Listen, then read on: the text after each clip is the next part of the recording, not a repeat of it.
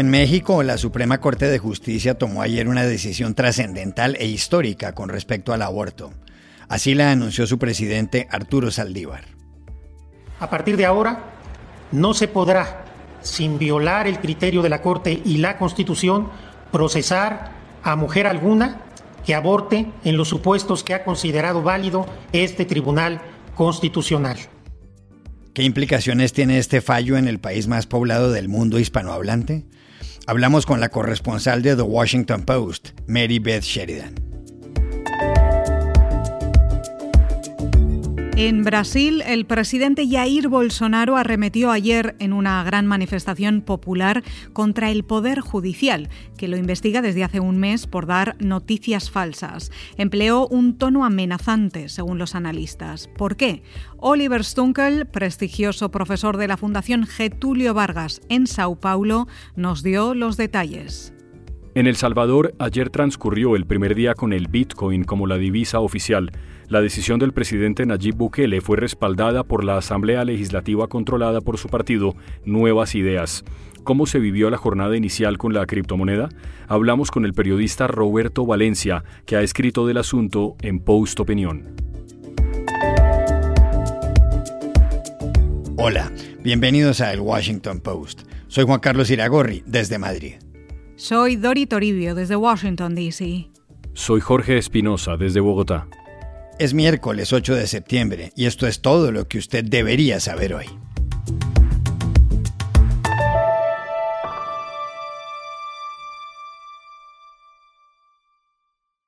La Suprema Corte de Justicia de México tomó ayer por unanimidad una decisión de profundas consecuencias en ese país de 130 millones de habitantes. Despenalizó totalmente el aborto. El presidente del alto tribunal, Arturo Zaldívar, dijo que el fallo es histórico, un parteaguas, y dejó constancia de que los abortos han afectado especialmente a ciertos sectores de la población. Es un delito que en los hechos castiga la pobreza. Hoy, mirando de frente a esta realidad, nos corresponde como Tribunal Pleno reconocer de una vez por todas el derecho fundamental a la interrupción del embarazo y darle plena efectividad, no a medias tintas. Hacerlo es una exigencia constitucional básica, impostergable. La providencia judicial es resultado del estudio que los magistrados, o ministros, como se llaman en México, hacían de una ley del estado de Coahuila que penalizaba el aborto. Hasta ahora, solo cuatro de las 32 entidades federativas del país tenían legislaciones menos restrictivas con respecto al aborto. Hidalgo, México, Oaxaca y Veracruz. El pronunciamiento de la Suprema Corte de Justicia convierte a México en el cuarto país de América Latina donde el aborto ha sido totalmente despenalizado. Los otros tres son Argentina, Guyana y Uruguay. México es el segundo país con mayor número de católicos en el mundo, solo superado por Brasil, y se calcula que anualmente se venían practicando un millón de abortos. ¿Qué implica el fallo de la Suprema Corte? Llamamos ayer a Ciudad de México a la corresponsal de este periódico, The Washington Post, Mary Beth Sheridan, que escribió sobre el tema. La decisión de la Corte tiene varias implicaciones en México. Hasta ahorita eh, el aborto solamente ha sido legal en cuatro de las 32 entidades federales. La decisión de hoy eh, tenía que ver específicamente con eh, una ley en el estado de Coahuila, donde tenían penalidades de hasta tres años de cárcel para mujeres que fueron a, buscar un aborto. Obviamente eso ya los jueces dijeron que era inconstitucional, pero la manera en que hicieron la decisión significa que va a aplicar a todos los estados en México. Entonces, todos los estados van a tener que eh, rehacer sus leyes para que están, eh, reflejan lo que dijo la Corte Suprema. Ahora, eso no es una cosa que eh, va a cambiar de la noche a la mañana. No significa que inmediatamente em, las mujeres van a poder accesar fácilmente al aborto legal, pero significa que sí em, eh, en todos los estados no van a haber más penalidades eh, para el aborto y además las mujeres que están ya en la cárcel van a poder em, eh, buscar su liberación en base de esa decisión.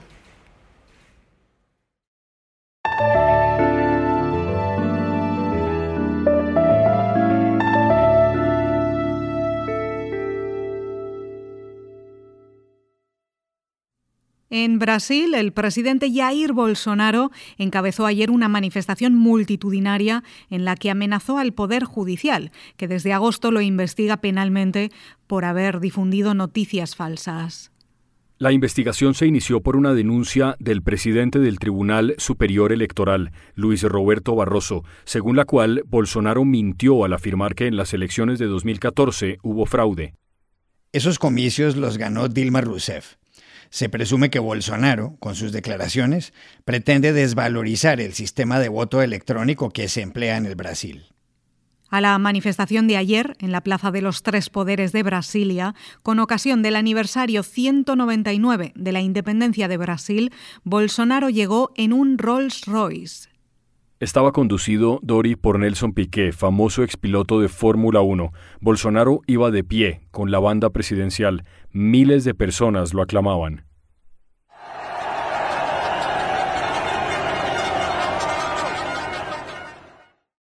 El momento clave de su discurso se produjo cuando dijo con respecto al juez que lo investiga, no podemos aceptar más presiones políticas en nuestro Brasil. Fue entonces cuando agregó una frase polémica sobre la rama judicial. O el jefe de ese poder hace volver a los límites a los suyos, o ese poder puede sufrir aquello que nosotros no queremos.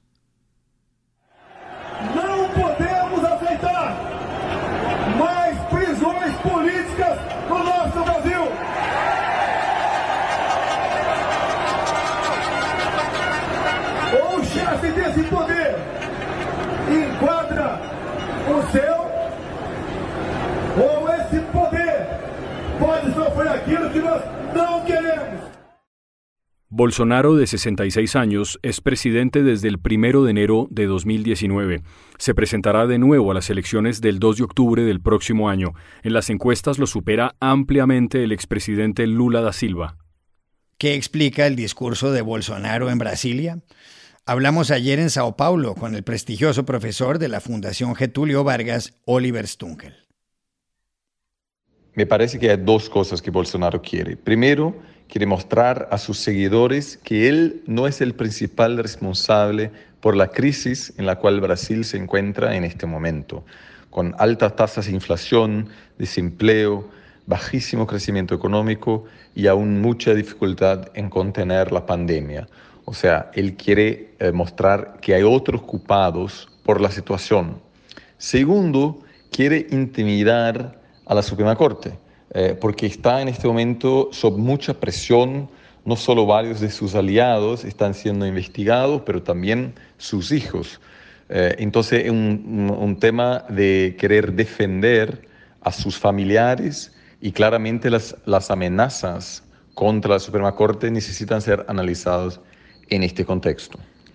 Aparte de eso, Bolsonaro tiene ambiciones autoritarias y claramente le incomoda el papel importante que la Suprema Corte tiene en la política brasileña. Entonces, una de sus principales ambiciones es imponerse en la, en la, en la pelea política que existe desde que asumió la presidencia entre él y eh, los jueces que cada vez más eh, representan la mayor amenaza contra él y sus familiares. También a Bolsonaro le preocupa mucho la situación electoral. Estamos a 13 meses de las elecciones eh, presidenciales y Bolsonaro sabe que será muy difícil vencer contra Lula en una elección libre y transparente.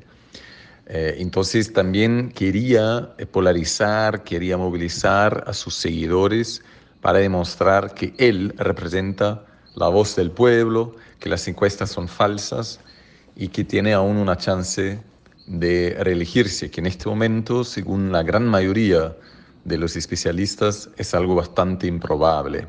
La única manera, muchos dicen, para Bolsonaro se mantener en el poder sería implementar algún tipo de medida autoritaria, eh, algo parecido con lo que Trump tentó en los Estados Unidos en 2020.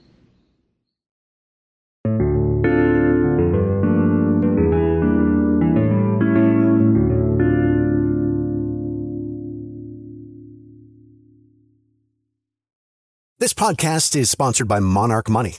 Are you saving to reach your financial goals? Reaching those goals isn't just about getting more money, but by managing what you have. And the best way to manage your money? Monarch Money.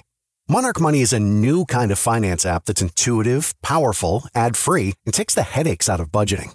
Try it free when you go to monarchmoney.com slash podcast. Monarch puts all your accounts, investments, transactions, and finances at your fingertips. With a complete view of your finances, you'll gain insights on your spending and find new ways to save. Plus, Monarch lets you customize your dashboard, collaborate with your partner, set custom budgets and goals, and track your progress toward them. See why Mint users are turning to Monarch Money and loving it, and why the Wall Street Journal named Monarch Money the best budgeting app overall. Get a 30-day free trial when you go to monarchmoney.com slash podcast. That's M-O-N-A-R-C-H money.com slash podcast for your free trial. monarchmoney.com slash podcast. Desde ayer, El Salvador es el primer país del mundo donde el Bitcoin es la divisa oficial. El Bitcoin es una criptomoneda, un medio de pago digital sin relación con un banco central, para cuyas transacciones se emplean tecnologías como el blockchain.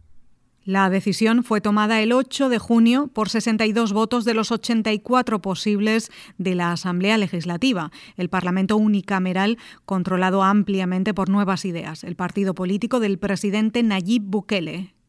La llamada ley del Bitcoin fue aprobada tres días después de que Bukele hiciera pública su decisión de adoptar la criptomoneda. La norma entró en vigor a los 90 días de su aparición en el diario oficial. A finales de junio, Bukele la defendió. Esta ley está hecha para generar empleo, para generar inversión y en ningún momento va a afectar a nadie como han querido generar los opositores con su campaña sucia y tratando de confundir a los salvadoreños, haciéndoles creer que ellos van a ser afectados por una ley que no tiene otro objetivo que beneficiarlos. Esta decisión del presidente salvadoreño ha suscitado controversia, como muchas otras de su gobierno.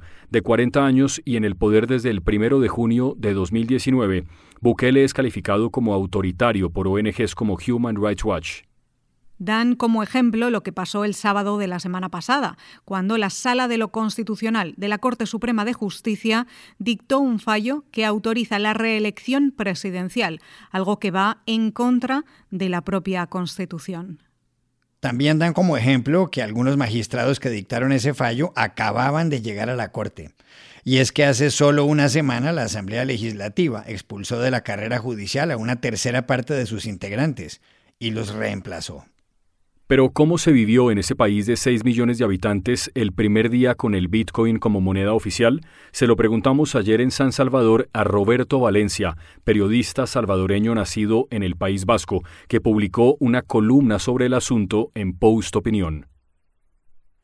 Pues el primer día de la era Bitcoin aquí en El Salvador resultó ser bastante atropellado, en las antípodas seguramente de lo que tenía en mente su principal promotor, el presidente de, la República, Nayib Bukele. Por un lado, la criptomoneda tuvo ayer una fuerte depreciación respecto al dólar, eh, cayó más de un 10% en apenas 12 horas.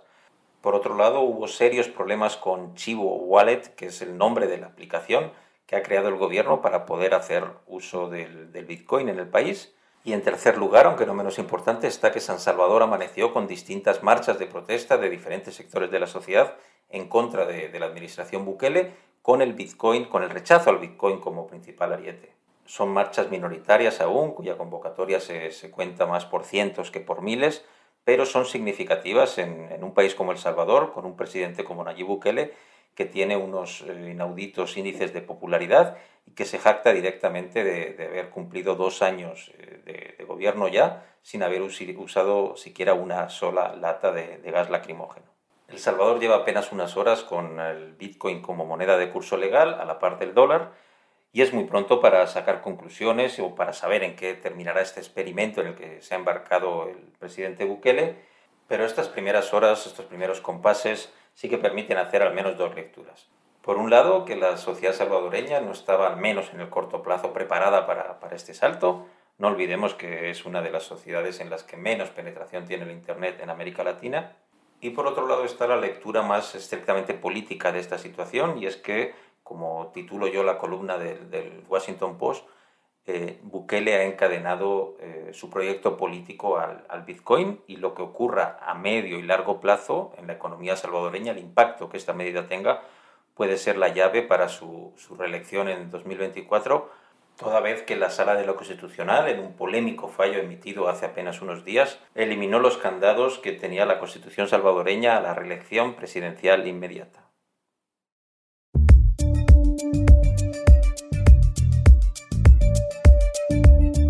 Y estas son otras cosas que usted también debería saber hoy. El Tribunal Supremo de Justicia de Cabo Verde autorizó ayer la extradición a Estados Unidos del empresario colombiano Alex Saab, considerado por muchos el testaferro del presidente venezolano Nicolás Maduro. Saab, de 49 años y nacido en Barranquilla, fue detenido el 12 de junio del año pasado en el aeropuerto Amílcar Cabral de Cabo Verde por orden de la Interpol. El empresario será juzgado en una corte federal de Estados Unidos por una operación de lavado de activos superior a los 350 millones de dólares. El presidente de Estados Unidos, Joe Biden, recorrió ayer las zonas afectadas por la tormenta Aida, que la semana pasada dejó 68 muertos y muchos destrozos. En Nueva York, una de las áreas más golpeadas, lanzó una advertencia sobre el cambio climático y pidió a los ciudadanos que escuchen a los expertos. Biden dijo, todos nos dicen que esto es código rojo. La nación y el mundo están en peligro. No es una hipérbole, es un hecho. They all tell us this is code red. The nation and the world are in peril. That's not hyperbole. That is a fact. Biden aseguró que las tormentas y los fenómenos meteorológicos extremos van a continuar, pero que si se toma en serio la crisis se pueden evitar males mayores. El responsable de la suspensión el domingo del clásico Brasil-Argentina fue el gobierno brasileño de Jair Bolsonaro. Así lo constata el diario Fola de Sao Paulo, que publica un documento del Ministerio de Salud que llegó a manos del presidente de la Confederación Suramericana de Fútbol, Alejandro Domínguez, 51 minutos antes del inicio del juego. El oficio establecía que cuatro jugadores argentinos habían violado las normas sanitarias contra el coronavirus al no declarar que habían estado en el Reino Unido y no hacer una cuarentena obligatoria de 14 días. Y aquí termina el episodio de hoy de El Washington Post, El Guapo. En la producción estuvo Cecilia Favela. Por favor, cuídense mucho. Y pueden suscribirse a nuestro podcast en nuestro sitio web, elwashingtonpost.com, seguirnos en nuestra cuenta de Twitter, arroba el post, y también nos encontrarán en Facebook buscando el Post Podcast. Chao, hasta la próxima.